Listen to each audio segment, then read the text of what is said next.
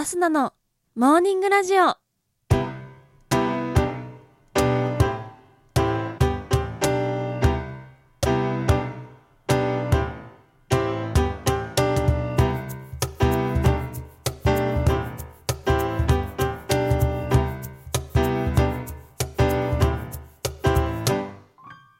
皆さんおはようございます。そして本日11月4日木曜日。お誕生日のあなた。おめでとうございます。この番組はバイオリン弾きのアスナがあなたの今日一日が少しでも楽しくスタートできるようお手伝いをする番組となっております。今日のお天気や一日をワクワク過ごせるお役立ち情報などお話をしてまいります。どうぞ最後までお付き合いお願いいたします。それでは今日も早速お天気のコーナーから参りましょう。本日11月4日のお天気です。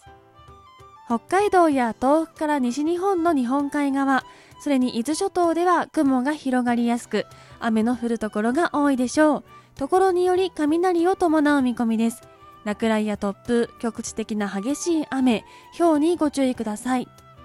東北から西日本の太平洋側や南西諸島はおおむね晴れるでしょう。ただ山陽や四国ではところによりにわか雨がありそうです。最高気温は全国的に昨日3日よりやや低くなるか3日と同じくらいになる予想となっております。東京都最高気温21度の予想です。それでは次のコーナーに参りましょう。毎日が記念日のコーナー。本日11月4日の記念日はこちら。ユネスコ憲章記念日。書き上げの日いいよの日40歳の日となっております。ユネスコ憲章記念日。こちらは1946年11月4日にユネスコ憲章が発行したことで正式にユネスコが発足したことにちなみ制定されております。ユネスコは国連教育科学文化機関と訳されフランス・パリに本部を構え教育科学文化を通して世界の平和と安全に寄与するための国連専門機関となっております。続きましてかき揚げの日。かき揚げはうどんやそばなどの麺類に乗せて食べることが多いということから麺の日となっている11月11日に対してカレンダー上で上の段となる11月4日が記念日として制定されております。サクサクとした食感といろいろな野菜を具材として用いることができるかき揚げの魅力を広めていくことが目的とされております。続きましていいよの日。こちら語呂合わせから来ております。いいよいいが11よが4の語呂合わせです。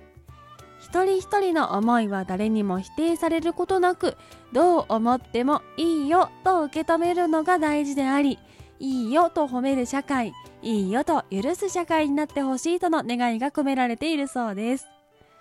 続きまして40歳の日。こちらは2017年11月4日に2回目の成人式40歳 in 山形が開催されたことにちなみ制定されております。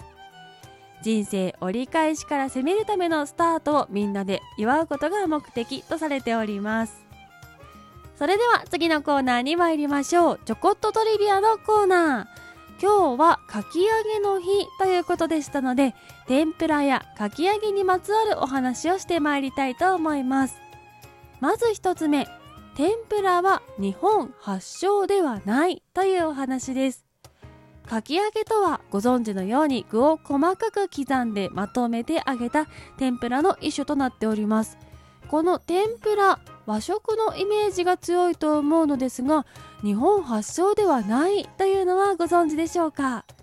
実は南蛮貿易によってポルトガルから日本に伝えられたと言われているんです。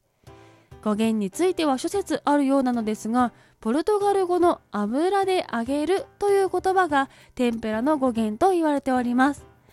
ポルトガル語が語源のものはコンペイトーだったりランドセルだったりタバコだったり本当にたくさん身近にあって驚かされますよね。天ぷらもポルトガル語が発祥ということでぜひこちらも覚えておいてください。続きましてかき揚げにしても美味しい変わり種具材というお話です。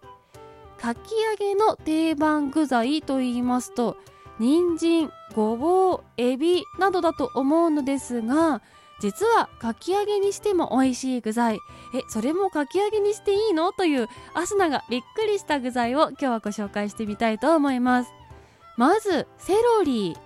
香りが強く扱いづらい野菜だと思うのですが桜エビなどと一緒に揚げることで美味しい具材となるそうです。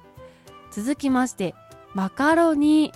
これは子供に喜ばれるレシピになりそうです。トウモロコシなどと一緒に揚げると甘さもあり食べ応えもあり楽しい一品になりそうです。ちょっと邪道かなとも思いますが試してみたいなと思いました。そして最後にご紹介するのがキムチ。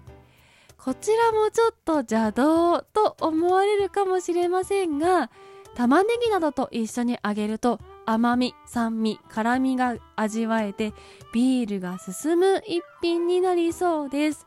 こちらは大人向け具材となりそうで試してみたいなと思いました。他にもチーズやアボカドなどが変わり種の具材として上がっておりました。私がやったことあるのでちょっと変わってるなと思うのは豚こまボール。豚こま小麦粉まぶしてボール状にしたもの。とあとは沖縄の、ね、定番のもずく。こちらも自宅でやったことがあります。どちらもとても美味しかったのでぜひ皆様も試してみてください。そしてそれでは最後に今日はかき揚げをきれいに揚げるコツご紹介したいと思います。天ぷらを美味しく揚げるのもなかなか難しいですがかき揚げはその中でも具材がバラバラになりやすくコツがいりますよね。そんなかき揚げを上手に揚げるコツ使うのはアルミホイルです。アルミホイルを適当な長さに切って油の深さよりやや太めに四つ折りそしてそれを輪っかにして端を折りたたんで留めます。揚げる際にこの中に種を流し込み形を整えるのに使っていきます。もし空気が入ってしまったら箸などでつついて抜いていきましょう。種がまとまってきたら外して次のかけ揚げに使ってくださいとのことでした。これだと手軽にできて形の崩れを防げてとっても便利ですよね。私もやってみたいなと思っております。ということで本日はかき揚げ、天ぷらにまつわる雑学お届けしてまいりましたがいかがでしたでしょうか。といったところで本日のモーニングラジオお別れの時間が近づいてまいりました。この番組は平日毎朝6時半に更新、そして時々生配信もやっております。ぜひ番組ポチッとフォローしていただきまして、また明日に会いに来てください。それでは今日はこの辺でいつもの参りましょう。今日も一日笑顔でいってらっしゃい気をつけてね